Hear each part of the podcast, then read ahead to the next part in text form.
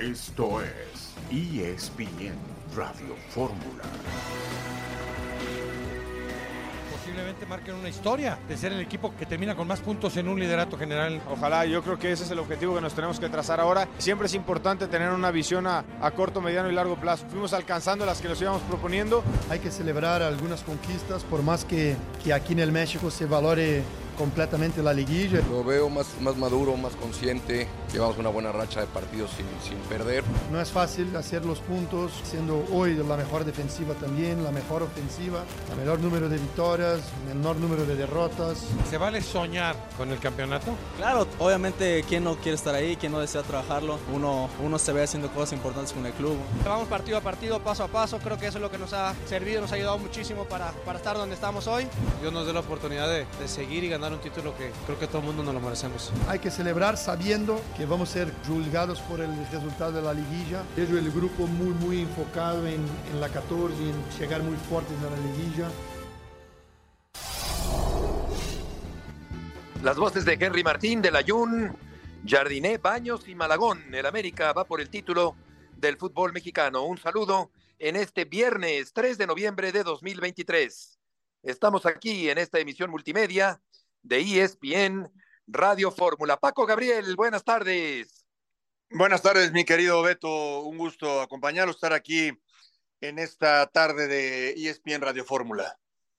El equipo de Puebla va a jugar contra León, arrancando la jornada 16 del fútbol mexicano. Habló Luis Malagón, el portero del América. Luis Ángel Malagón, el portero del conjunto amarillo. Chicharito Hernández se despide del Galaxy. Los Steelers derrotaron a los Titanes 20 a 16 el día de ayer. Rafael Puente, buenas tardes. No escuchamos a Rafa. En un momento más vamos a tenerlo aquí en el programa. Checo Pérez fue decimoctavo en Sao Paulo. El equipo de natación artística ganó el oro en los Juegos Panamericanos y hoy juega Paco, el equipo mexicano femenil, la gran final contra Chile en los Juegos Panamericanos.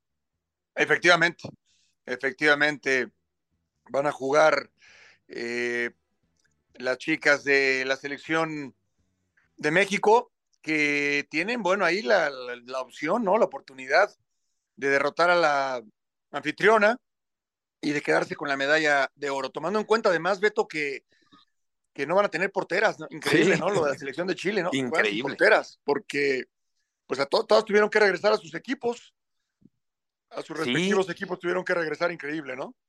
Increíble, van a tener que habilitar a una jugadora de campo para la portería, yo creo que hay que tirarle de lejos, de cerca, de todos sí, lados, claro. hay que de acuerdo, bombardear de acuerdo. la portería chilena. Así es, exactamente, ¿no? Y conseguir la medalla, la tan ansiada medalla de oro.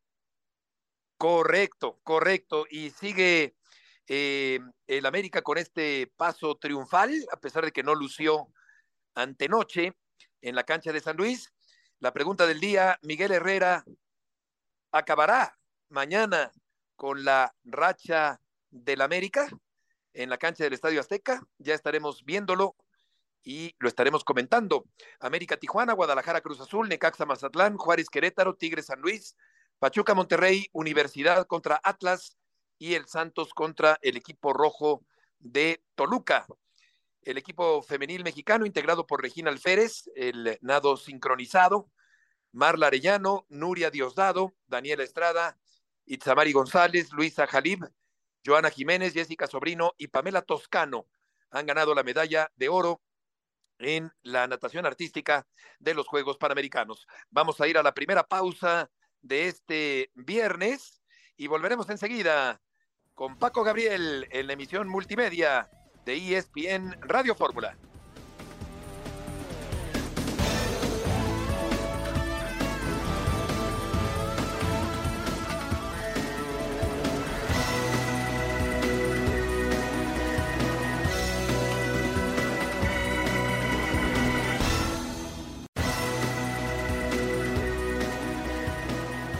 Estamos de regreso en esta tarde en ESPN Radio Fórmula. Rafael Puente, buenas tardes. ¿Qué tal, Beto? ¿Cómo estás? Un gusto saludarte. Una disculpa aquí, pero no entraba ahí por un problemilla del internet, pero bueno, aquí estamos listos, Beto. Un abrazo. Igualmente, Rafa, y vamos a escuchar a Luis Ángel Malagón, el portero del América. El equipo está muy bien en todos los aspectos, no nos mareamos porque no tenemos por qué, eh, no hemos ganado nada, sí hemos hecho un torneo lindo, pero hasta ahí, no tenemos un título, no tenemos nada en la mano, yo creo que tenemos que ser conscientes de dónde estamos parados y somos eh, esa parte porque yo creo que el profe nos deja muy claro eso, que no hemos logrado nada, entonces queda mucho y como te digo, lo más importante hoy día es ganar el título, que vamos a trabajar hasta poder tenerlo. Ya con el liderato asegurado, ¿qué tendría que apuntalar América? La defensiva del arco en cero, créeme que eso nos motiva mucho a, a la zona baja de estar firmes, de, de no permitir que, que, el rival se acerque. Entonces yo creo que cerrar esa manera con siendo la mejor defensiva, ojalá Dios lo permita. Y del otro yo creo que el equipo en todas las líneas se ve bien. Tenemos claro qué busca el profe, esté quien esté, creo que tiene claro lo que tiene que hacer. Quedan dos partidos, van a ser lindos juegos porque yo creo que se juega mucho. Y nada, tratar de cerrar la mejor manera el portero del América que tuvo una buena actuación Malagón en el partido frente al San Luis, un par de intervenciones con gran explosividad, con gran reacción, el portero del conjunto de las Águilas del América. Y vamos contigo, César Caballero, el América va a recibir a Miguel Herrera y los Cholos de Tijuana en Santa Úrsula. Hola Beto, ¿cómo estás? Qué gusto saludarte. Seguimos aquí a las afueras del Club América, donde hoy las Águilas han terminado con su preparación de cara a lo que será este duelo frente a los Cholos de Tijuana. Un partido, ya lo dijiste tú, sí es especial. Miguel Herrera está en la historia del conjunto americanista por los títulos de liga, por el campeón de campeones y por lo que logró en esta institución, además de que salvó al América en un momento que la estaba pasando mal por aquel 2012 cuando llega de la mano de Ricardo Peláez, pero también tiene algo en contra. Los Cholos de Tijuana no ganan en el Estadio Azteca desde el 2012 aunque bueno, dice el refrán que no hay mal que dure 100 años. Te puedo decir que hay buenas noticias en el campamento de las Águilas. Julián Quiñones está de regreso, el delantero colombiano naturalizado mexicano ya pudo trabajar con el resto de sus compañeros, está en la convocatoria para el duelo ante Cholos y ahora será decisión de Andrés Jardine el uso que le dé en el partido ante Cholos. Igor Lichnowsky, misma situación, regresó a entrenar este viernes después de que tuvo algunos problemas musculares en la pierna derecha. El defensor está contemplado para al menos ir al banco de los suplentes, mientras que la nota negativa la da Leonardo Suárez, quien está descartado para este encuentro debido a un tema muscular en la pantorrilla. Va a recibir descanso el sudamericano a la espera de que esté listo para la última jornada ante Tigres o, de no ser así, para el comienzo de la liguilla. ¿Y qué tanto interés eh, hay, César, particularmente en la visita de Miguel Herrera frente al América después de que Herrera estuvo largo tiempo y llegó a ser eh, campeón con el conjunto americanista. Mira, eh, dentro del club, pues ya no hay tantos jugadores que hayan estado con Miguel Herrera en, esas últimas etapas, ¿no? Podríamos hablar quizá por ahí de, de Richard, quizás por ahí de, de, Miguel Ayun, pero ya en su gran mayoría, eh, Henry Martín, que por supuesto también estuvo con él, que fue campeón con él, pero ya en su gran mayoría son futbolistas nuevos, aunque repito, la historia de Miguel Herrera pues es imborrable, ganó dos títulos de liga, ganó un campeón de campeones, estuvo ahí siempre en las liguillas, por lo menos en la ronda de semifinales, es un tipo eh, que es muy similar al América porque Miguel Herrera o te cae bien o te cae muy mal, entonces eh, son historias paralelas las que viven estos dos personajes del Club América y Miguel Herrera. Lo que sí te puedo decir es que las últimas veces que se ha presentado en el Estadio Azteca, que lo hizo con los Tigres, se ha llevado sonoros abucheos por parte de la afición americanista. Vamos a ver cómo lo reciben el día de mañana en un partido en el que ojalá se haga presente mucha afición de ambos clubes porque también está esa iniciativa de que por cada boleto que, que se pague, que, que, se ha cambiado en el Estadio Azteca, América va a poner una ayuda para los damnificados eh, de Guerrero por el huracán Otis. Ojalá tengamos una buena entrada, más allá de lo que sea el recibimiento a Miguel Herrera. Claro, claro, más importante lo de Acapulco y lo de Guerrero. Uh -huh. eh, por otra parte, ¿qué tanto se parecerá el cuadro de Jardiné del miércoles en San Luis para el día de mañana? Mira, Beto, lo que me han dicho y lo que pude platicar con la gente del cuerpo técnico fue poco el tiempo de poder ensayar nuevas cosas. Fue solamente un día de entrenamiento porque ayer únicamente hicieron trabajo regenerativo. Sí se esperan algunas rotaciones con respecto a lo que se presentó en ese partido ante el conjunto de San Luis, aunque también se va a conservar una base de elementos que incluiría a Luis Malagón, a Kevin Álvarez, a Sebastián Cáceres. Quizá pudiéramos ver a Ramón Juárez y el regreso de Luis Puentes. Me parece que las dudas más grandes vienen en medio campo porque apenas en el partido anterior estuvieron Richard, Jonah y Fidalgo, entonces eh, seguramente eh, Jardine elegirá a dos de ellos para repetir y uno tendría que ir al banquillo. Ante la baja de Leo Suárez es muy probable que veamos de nueva cuenta a Cendejas, al Cabecita y a Henry Martín, aunque ya está la posibilidad de Julián Quiñones. Vamos a ver si deciden enviarlo de inicio o prefieren aguantarlo en el banco de los suplentes, pero bueno, de a poco va recuperando Andrés Jardine a su plantel. César, muchas gracias por la información. Saludos, excelente tarde. Buenas tardes. Yo creo, Paco, que efectivamente el América no lució, no fue su mejor partido, eh, no, no fue lo mejor del América en el torneo, pero yo creo, a diferencia de lo que piensa nuestro querido Tuca Ferretti, eh, que sigue siendo el América, por lo menos así lo veo yo, el máximo favorito para ganar el título del fútbol mexicano. Claro que no sabemos qué pueda ocurrir en la liguilla. Sí, claro, a ver, eh, estamos analizando un partido. El juego que, que, vimos frente a San Luis y lo que se requiere para encarar la liguilla. Yo creo que el, el, en esta perspectiva está claro el, el, mencionar que América no jugó su mejor partido, sin duda, que tuvo ausencias importantes y las va a seguir teniendo, porque todavía lo de Diego Valdés, lo de Brian Rodríguez, por mencionar algunos, pues no están. Ahora, ¿es el favorito, el número uno? Pues yo coincido con el Tuca, mm, Beto, en ese sentido yo, yo sí ligeramente entre los dos un poco más favorito a Tigres. ¿Por qué? Porque la mayoría de sus jugadores o los jugadores más importantes ya han pasado por esta etapa, la, la etapa de liguilla, definir títulos. Oye, pero el América recibiría en casa, sí, pero Tigres ya se ha coronado eh, en, en, en CU, por ejemplo, alguna vez ya se coronó ahí en CU, ya se coronó en León de visita. O sea, eso, eso que cuenta tanto en la liguilla, yo veo que le favorece más al equipo que dirige Siboldi. Ahora, América es el líder y América juega muy bien al fútbol, ¿sí? Habrá que esperar. Faltan dos partidos, viene el famoso play-in o repechaje y luego la liguilla.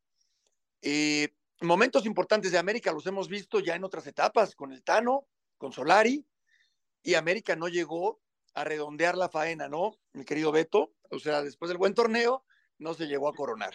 Sí, y también ganó en el Estadio Azteca un título, eh, no quisiera recordar esa tragedia para no deprimirme en esta tarde. La tragedia hace muchos años, en 1982 en la cancha del Estadio Azteca. Aquí, Rafa, ya que menciona Paco los eh, técnicos anteriores, Mohamed hizo 31 puntos y fue campeón, Solari hizo 35, pero llegó a cuartos. Luego en el Apertura 22, Ortiz logró 38 puntos, pero se quedó en semifinales. Esta estadística es de cuando el América ha terminado como líder del torneo, Rafa, como será también en este torneo, terminará como líder del campeonato mexicano. Bueno, aprovecho para saludar a Paco, no lo había saludado, tuvimos oportunidad de compartir ahí en el Abrazo, espacio Rafa. de fútbol. Gracias, igual Paco. Eh, pero bueno, pues la, pues veíamos, veíamos todo esto de las estadísticas de Carrillo, ¿no? Que yo le comentaba a Paco en el programa. Es increíble que de repente Mario Carrillo, después de haber hecho lo que hizo, de haber trabajado en selección con, con no sé, con Javier Aguirre, y de haber hecho 43 puntos, de haber conseguido el título sí. con América, nada fácil, nada sencillo, y sobre todo con una campaña como esa de tantos puntos. Pero bueno, al margen de lo que hizo y que sigue sin dirigir, pero ya sabemos cómo se las gastan en nuestro fútbol. Lo del tema de, de, de Tigres se entiende perfecto, ¿eh? todo lo que comentaba Paco. Eh, yo sí veo ligeramente mejor, o sea, porque veo un equipo con, con un punch más ofensivo, lo veo más usado a la América que a Tigres. Tigres siempre se ha distinguido, aunque ya tiene un técnico diferente, el caso de Ciboldi, de acuerdo a lo que fue el antecedente de Tuca Ferretti, Ferretti con tanto tiempo y con tan buenos resultados, una idea, un concepto de fútbol diferente, ¿no? A lo que es el América. América lo veo más agresivo. El equipo de Tigres, pues poco a poco se ha venido consolidando, pero los dos no pueden estar exentos, este Beto y Paco, de repente de sorpresas, ¿eh? de tropiezos y, y de partidos de mal funcionamiento. Acaba de perder en su visita con Tijuana, que Tijuana ni remotamente, a pesar de que está metido por ahí del sexto, séptimo lugar, a mí me parece que Tijuana no, no es ni remotamente lo difícil que fue en temporadas anteriores en lo que se refiere a su localía. con este equipo de Miguel no podemos dejar también de acentuar que, bueno, ganó tres puntos en la mesa, que los había perdido 3-0 en su visita al Cuauhtémoc de Puebla. Pero bueno, ahí fue Tigres y perdió. América no hizo un, partido, me parece que San Luis no merecía.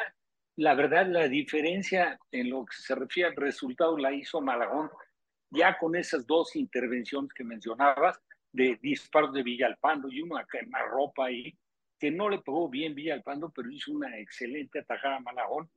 Bueno, la verdad es que América ganó, Tigres perdió. Entonces, están emparejados, Tigres es el campeón defensor, está bien dirigido, es un hombre de experiencia, ya había ganado título con Santos, etcétera. Estuvo dirigiendo a Cruz Azul y llegó a una instancia importante y le dio una voltereta al conjunto de Pumas. Pero bueno, pues la realidad es que el, el, duelo pinta interesante. Son, son los candidatos que están encaminados para llegar a la final, pero habrá que ver el comportamiento ya en la liguilla de ambos conjuntos.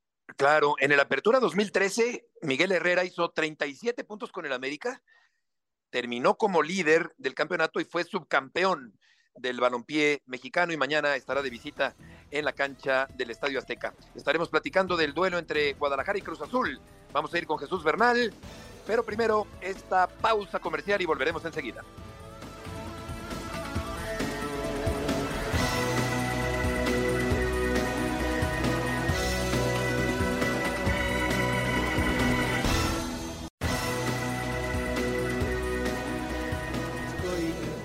Del esfuerzo y de los huevos que mostramos hoy en esta cancha. Tenemos que tomar las cosas con mesura. Nos ha dado respiro estos dos triunfos y estamos ahí. Y los jugadores han hecho un fantástico esfuerzo y conseguimos tres puntos. Bueno, iremos el sábado en busca de, eso, seguir en busca de, de la clasificación que nosotros nos planteamos han sido finales y nos hemos jugado en cada uno la vida. Estoy orgulloso de todos. Les deseo mucha suerte a todos. Mientras tengamos vida, pelearemos con todo para, para tratar de, de entrar al play-in.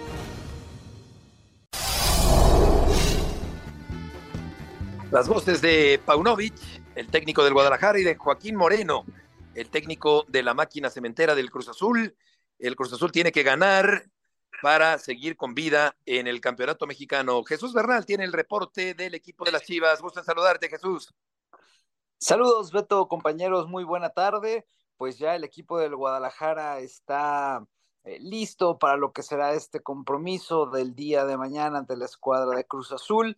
Eh, regresará Belko Paunovic al equipo que utilizó en el enfrentamiento contra contra Puebla la semana pasada, en la fecha número 15 con Querétaro decidió hacer algunas rotaciones y ahora va con lo mejor que tiene disponible, entendiendo que Ricardo Marín está suspendido por eh, que se le sacaron dos tarjetas amarillas en el duelo anterior y el que regresaría sería el Pollo Briseño que ha pagado su partido de suspensión después de acumular cinco tarjetas amarillas. Entonces jugaría Chivas con Miguel Jiménez en portería, Alan Mozo, Tiva Sepúlveda, Pollo Briseño y Chicote Calderón, Fernando Beltrán, Rubén González y el caso del Pocho Guzmán, y en ataque Isaac Brizuela, Roberto Alvarado y Ronaldo Cisneros, el once que ha preparado y que ha trabajado Belko Paunovic para el duelo de este fin de semana, Beto. ¿Cómo está la situación, eh, Jesús, a estas alturas del mes de noviembre, eh, con respecto a Vega, Alexis Vega, que pues está a pocos días, a pocas semanas de terminar su estadía en el Guadalajara? Mira, te puedo decir lo que, lo que me han platicado es que es muy probable que aparezca en la lista de convocados hoy. El equipo concentra por la noche, eh, se abre el espacio dentro del, del, grupo por la ausencia de Ricardo Marín y esto le, le otorga la posibilidad, le abre la puerta a Alexis Vega. Eh, sin embargo, bueno, habrá que confirmar todavía esta, esta información. Como te digo, es muy probable que esto suceda el día de hoy, que le comiencen a dar juegos, que le comiencen a dar minutos, entendiendo también que sigue siendo activo del Guadalajara, que al terminar este certamen continuará justo siendo eh, jugador de la escuadra de Chivas y por ende el rebaño lo tendrá que buscar acomodar porque le restan seis meses de contrato. Entonces, antes de que, se vaya libre alguna otra institución, pues prefiere Chivas eh, poder negociarlo y sacarle algo de provecho a un jugador con el cual, bueno, pues ya no, no contaban hasta hace algunos días. El Guadalajara metió más goles y ganó más partidos cuando estaba Vega activado antes del castigo. El hecho de que Chicharito Hernández quede desligado del Galaxy abre Jesús la posibilidad de que recale en el equipo del Guadalajara. Pues mira, Beto, por ahora no tengo yo información de que Chivas esté eh, buscándolo o negociándolo, pero bueno, siempre será una, una posibilidad. En el pasado lo han buscado, pero la situación no se dio. Hoy habrá que ver si le interesa a Fernando Hierro en su proyecto, entendiendo que ya tiene 35 años, que está lesionado Javier Hernández. Y también está la otra parte, si es que a Javier le interesa venir en algún momento a, jugar a Chivas, luego de que pues ha vivido en, en, otras partes del mundo, ha hecho familia por otros lugares, eh, ha tenido eh, pues otra vida, ¿no? En diferentes sitios, como en España, en Inglaterra, en, en Los Ángeles. Así es que esto es muy reciente, habrá que ver si conforme van avanzando las cosas en algún momento se cruzan los caminos, pero por ahora no, no tengo alguna información de que Chivas lo esté buscando. Jesús, muchas gracias por la información. Buena tarde. Buenas tardes. Rafa, el sistema de competencia permite que el Cruz Azul todavía aspire a meterse al play-in del fútbol mexicano en este torneo. Sí, bueno, a mí me parece, Beto y Paco, que el sistema de competencia sí es altamente benévolo, lo sabemos, hay quien, quien lo aplaude, habemos muchos que lo cuestionamos, pero bueno, pues ahí está y le abre las posibilidades a equipos que, hay que, que cumplen con, con jornadas mediocres, con no jornadas, sino con torneos mediocres, y, y entendiendo que hay que diferenciar muy bien qué equipo, cuál es cuál, cómo irá bien, respaldo bien como institución. Lo de Cruz Azul, de que se meta para un fracaso de esta temporada, como también lo fue en temporadas anteriores, quitando lógicamente el título que, que buscaban ansiosamente, que la figura de el peruano Reynoso consiguieron, lo consiguieron merecidamente, pero Cruz Azul, digo, eh, no dudo que le gane a, a Chivas, eh, porque le puede ganar, yo lo veo como favorito, Cruz Azul, hay puntos de vista y lo que sea yo, a mí me parece que lo de, lo de Chivas tampoco ha cumplido con una mejoría, quitando el partido con Atlas, pues todos los demás partidos no, no, no ha sido el equipo del torneo anterior que nos sorprendió a todos, empezando por sus seguidores y que llegó hasta la final.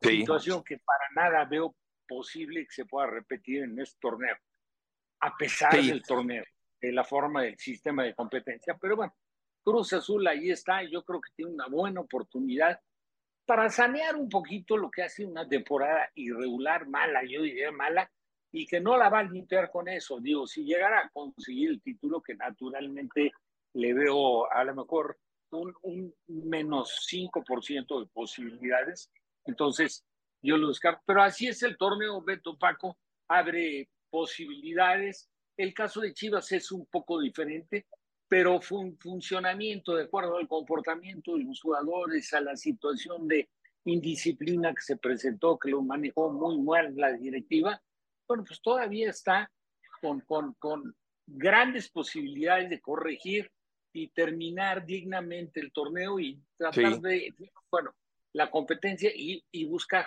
a ver qué sucede con ellos. Lo de Alexis Oye, Vega, con todo respeto, no, si ya perdonaron a los otros dos, lo han manejado. Para mí, fatal. Hizo el ridículo la directiva, pero bueno, ya está. Ahora ya empezaron, ya reactivaron a dos de los jugadores y te digo una cosa, Beto y Paco, si, si Alexis está físicamente bien, entienden, a lo mejor que la rodilla no le da para 90 minutos, pero pues igual le da para un tiempo, poco más de un tiempo.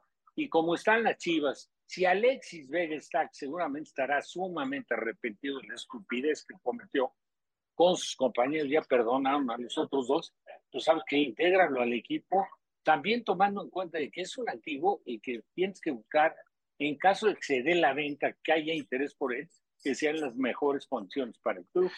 Justamente eso. Fíjate, eh, Paco, yo, yo creo que, que, al estar elegible, al, al estar disponible, eh, ¿tú lo pondrías a jugar este partido frente a Cruz Azul?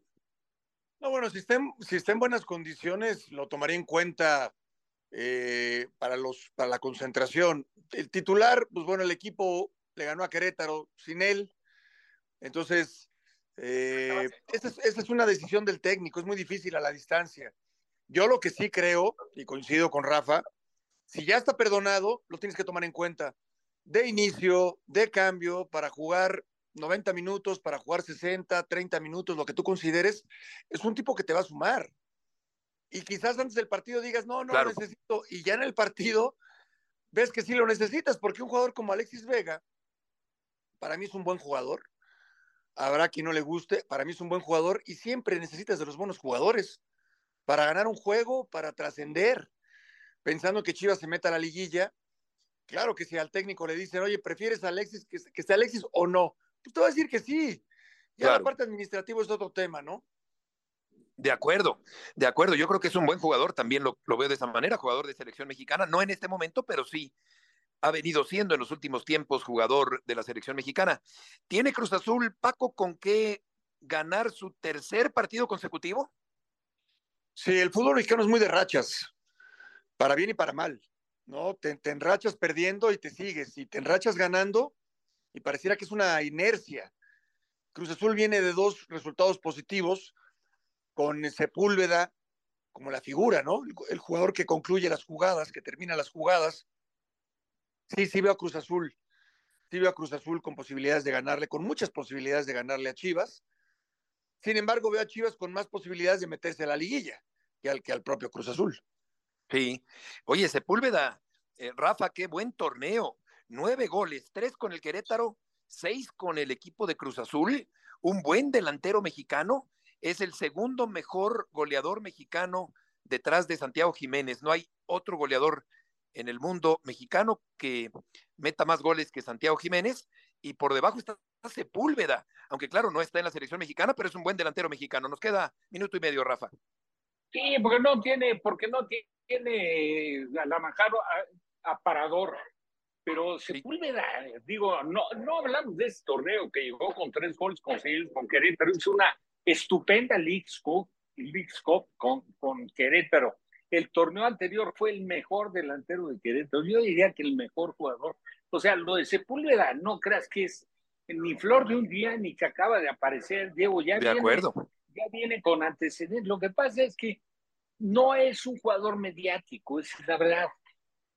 A mí, a mí te digo la verdad, como un delantero me encanta por, la propuesta que tiene, por lo comprometido es, un gran definidor. por lo que es para entrar al área.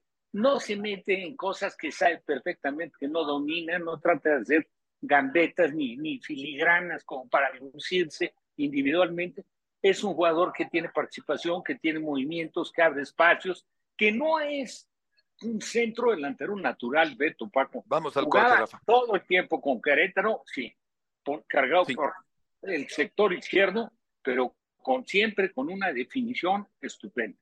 Perfecta, como la del otro día, el centro de Antuna Razo, y qué bien define, qué bien define en la cancha del Estadio Azteca. Tiene 13 años en la primera división Ángel Sepúlveda. Vamos a una pausa y volveremos enseguida en esta tarde de viernes en ESPN Radio Fórmula Puente, Gabriel y Murrieta.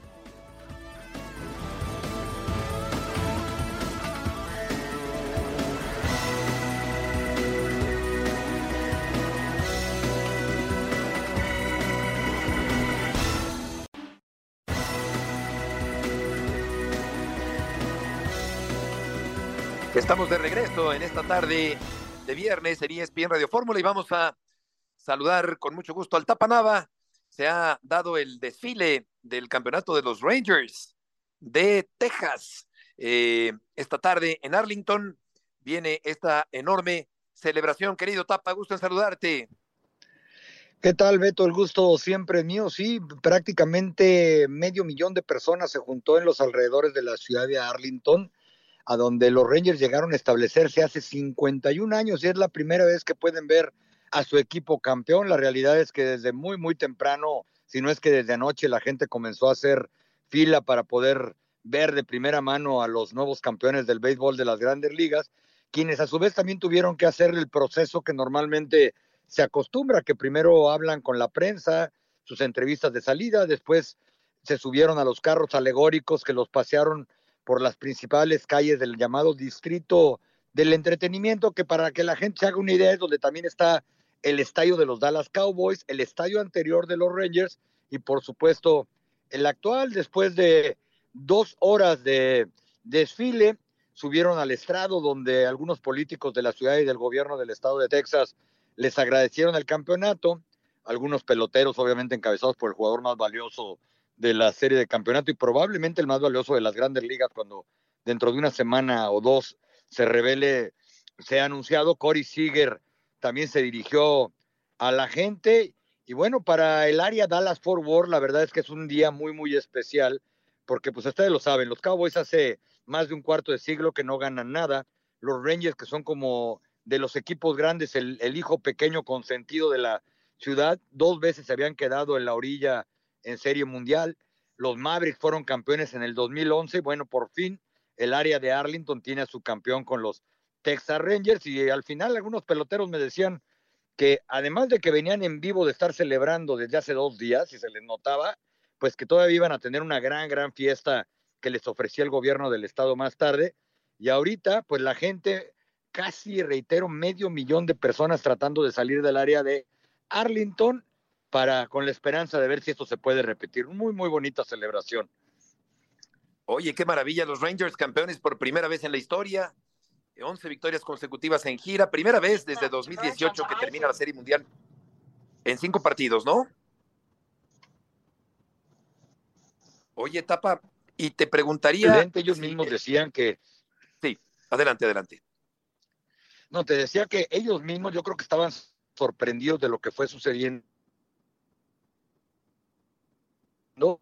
Y la serie más difícil, además, es como el clásico del estado, pero pues, los Diamondbacks con trabajos pudieron meter los manos. Este equipo ya estaba, ya estaba en una, en cruz control, como dicen, en control remoto, y es el primer equipo que pierde más de 90 partidos el año anterior para convertirse en campeón al siguiente. Oye, Tapa, ¿el público tejano es más de fútbol americano o de béisbol? No, el deporte por excelencia en Texas es el fútbol americano. Incluso Dallas se le considera la capital mundial del fútbol americano. Eh, por eso decía que los Rangers siempre han sido vistos como el hijo pequeño de los equipos grandes, aunque hay que decirlo que la nómina de ellos es más cara que la de los Cowboys porque aquí no hay tope salarial, ¿no? Tienen dos lanzadores de más de 300 millones de dólares y lo único es que ninguno de ellos lanzó prácticamente porque estuvieron lastimados. Primero Jacob de Grom toda la temporada desde abril y a Max Scherzer, que lo traen en, en la fecha límite de canjes en agosto, se les lastimó en el tercer partido, ya no estuvo en los últimos dos, pero si aquí la verdad se come, se vive y se respira fútbol americano.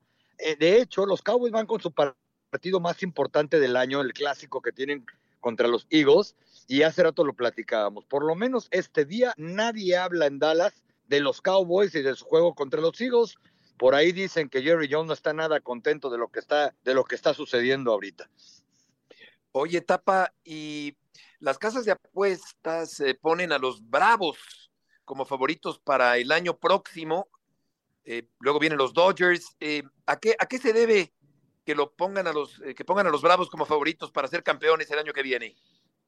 Yo creo que tiene que ver, Beto, con que tuvieron la mejor marca de las grandes ligas en temporada regular ganaron más de 100 partidos, igual que Los Ángeles Dodgers, y la gran sorpresa fue que dos equipos que entraron en ritmo, se calentaron, como se dice en el béisbol, al final de la temporada, terminaron eliminando desde, viniendo desde la ronda de comodines a los equipos grandes. En la nacional, los Diamondbacks eliminaron a los Dodgers, eh, los Bravos de Atlanta también quedaron en la ronda divisional, y ahí la teoría, incluso ya se ha hablado al respecto, el comisionado Robert Manfred dijo que van a analizar cómo arman la configuración del calendario de playoff, porque creen que los equipos que tuvieron las mejores marcas, como fueron los Bravos y los Dodgers, eh, descansaron una semana y que eso los saca completamente de ritmo en temporadas tan largas, eh, que los pitchers después ya no están en forma para poder lanzar.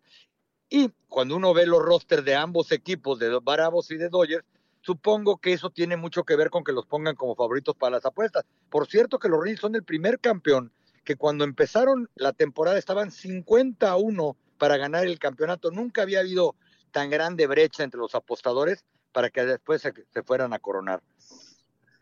Tapa, muchas gracias por tus aportaciones el día de hoy. Un abrazo, Beto, gusto saludarte. Mucho gusto en saludarte igualmente. Y eh, por otra parte, vamos a hacer contacto con, eh, con los Juegos Panamericanos. Existe esta posibilidad después de que el equipo mexicano, Paco, no logró llegar a la gran final varonil de fútbol, pero las mujeres van a jugar esta tarde la gran final femenil. Sí, con todos los méritos, con todos los méritos. Una selección bien trabajada, una selección que, bueno, se puede traer la medalla de oro.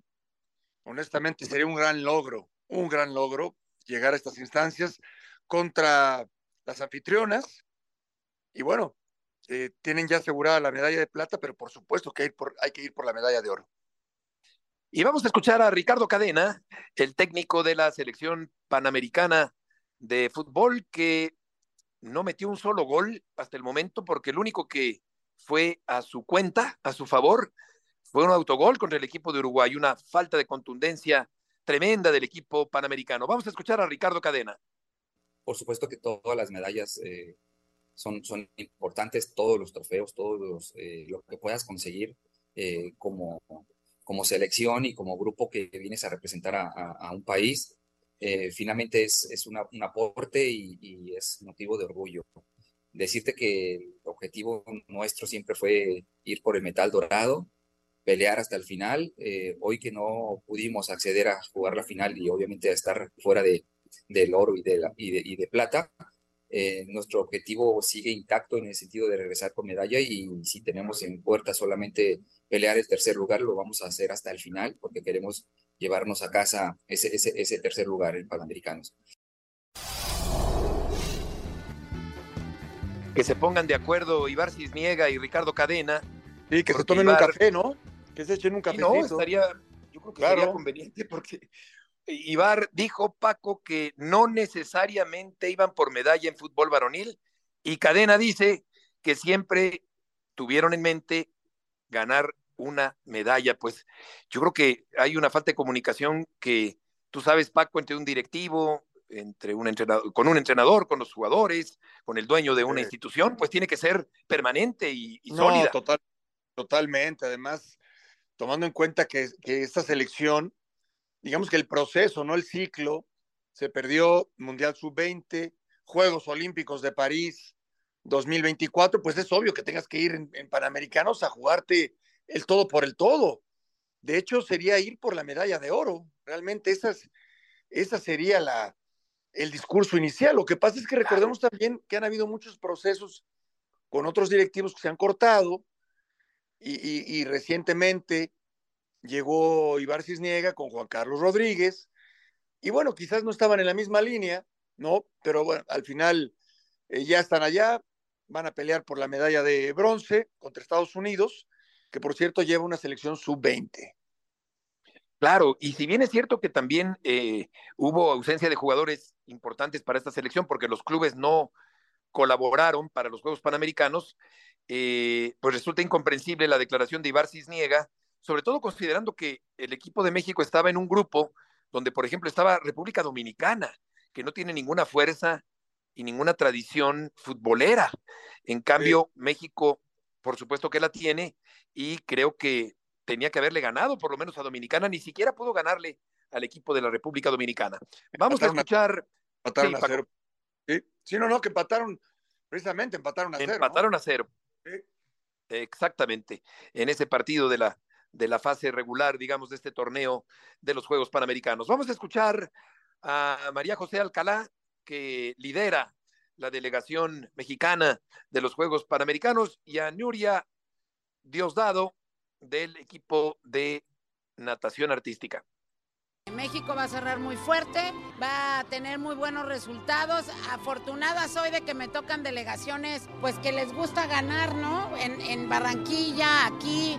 Estos históricos de, de, nado sincronizado, dos medallas de oro que nunca se habían ganado. Las niñas de gimnasia rítmica, pues te dicen que nosotros tenemos que estar a la altura de los atletas, que tenemos que concentrarnos en cómo ayudarlos, ¿no? En no, no quitarlos lo que a ellos les corresponde increíble, un sueño hecho realidad. Eh, siempre lo dije, París para mí era no nada más ir a Juegos Olímpicos en dueto, la meta era alta, era ir a unos cuartos Juegos Olímpicos, pero haciendo historia con el equipo. Nos lo propusimos, trabajamos por ello y bueno, hemos sido las eh, campeonas absolutas de estos Juegos Panamericanos, algo nunca antes visto y tener esta medalla de oro, tener el boleto olímpico es algo que me llena de emoción, pero es un sueño hecho realidad.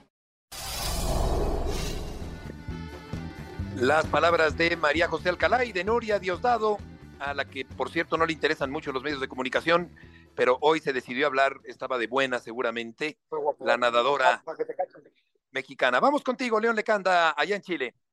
Beto, ¿cómo estás? Muy buena tarde. Saludos a todos en ESPN Radio Fórmula. Otra jornada inolvidable para el deporte mexicano a nivel continental con las preseas doradas que han caído el día de hoy. Tres en total, Beto, pero consideramos esta que acabamos de escuchar, las declaraciones de Nuria Diosdado, pues como una histórica por la clasificación del equipo mexicano en la natación artística por primera vez desde Atlanta 96. Eso significa que México tendrá representación no solo en el dueto, sino también en equipo, en la natación artística que ha cambiado el sistema de puntuación, Beto, y eso da para ilusionar con la posibilidad en algún momento de incluso soñar con un podio olímpico, ¿por qué no? Y desde luego, esta ha sido como la gran historia del día, Beto. Em, hoy, hoy sí, la verdad, me parece que México ha superado con, con absoluta certeza en la piscina al equipo de los Estados Unidos, el poderoso equipo de Estados Unidos. Y bueno, pues México suma ese oro, suma otro en el kayak K4 en 500 metros eh, con el equipo mexicano, con cuatro eh, canoístas, y también ha logrado una presea más hace unos instantes en la competencia de vela, que ayer por el mal tiempo fue aplazada para esta tarde. Correcto. León, ¿quieres decir algo más? Sí, Beto, decir a la gente que ya estamos aquí en Valparaíso, aproximadamente a dos horas de distancia de Santiago, y México tendrá esta noche frente a Chile la posibilidad de ganar por primera vez la medalla de oro de los Juegos Panamericanos en el fútbol femenino. El equipo dirigido por el español Pedro López se enfrenta al local Chile, que ya habíamos conversado en la semana, tendrá que utilizar a una jugadora de campo porque sus dos guardametas, la titular Cristian Endler y la segunda arquera Antonia Canales, debieron regresar a sus clubes en Europa y bueno, pues tendrá que improvisar el técnico de Chile con una jugadora de campo en la portería. México ya les ganó 3 a 1 en la fase de grupos, así que Está puesto todo para que hoy a las 5 de la tarde, hora del centro de México, comience el partido. México gane su primera medalla de oro también en el fútbol femenino en Panamericanos. Hay que tirarle de todas las Desde donde sea. De donde sea. Gracias, León. Muy buenas tardes, saludos a todos. Que te vaya muy bien, León Lecanda en Santiago de Chile. Vamos a abrochar el programa con Adriana Maldonado. Adriana, gusto en saludarte. ¿Qué tal, Beto? Excelente tarde, compañeros. Bueno, yo les traigo la última hora del equipo de los Pumas, que ya cerró su, preparación para recibir este fin de semana al Atlas. Este equipo que es consciente que ya no tiene margen de error, que llevan tres partidos sin conocer la victoria y que han dejado ir puntos importantes que hoy los tiene en el séptimo lugar de la clasificación general, pero que todavía confían que está en sus manos cerrar ese boleto directo a la liguilla. Si te parece, Beto, escuchamos reacciones del mediocampista Jesús Molina. Sí, no sabemos del torneo mexicano, ¿no? Que estás a uno o dos puntos de la calificación o a uno o dos puntos de, de quedarte fuera de. Entonces estamos muy conscientes de ello, eh, sabiendo que tenemos dos, dos partidos en casa que son fundamentales, que de ganar, pues prácticamente estás dentro de los primeros cuatro. Entonces tenemos que aprovechar nuestra localía, invitar a la afición a, a, como siempre, nos esté apoyando, nos esté alentando.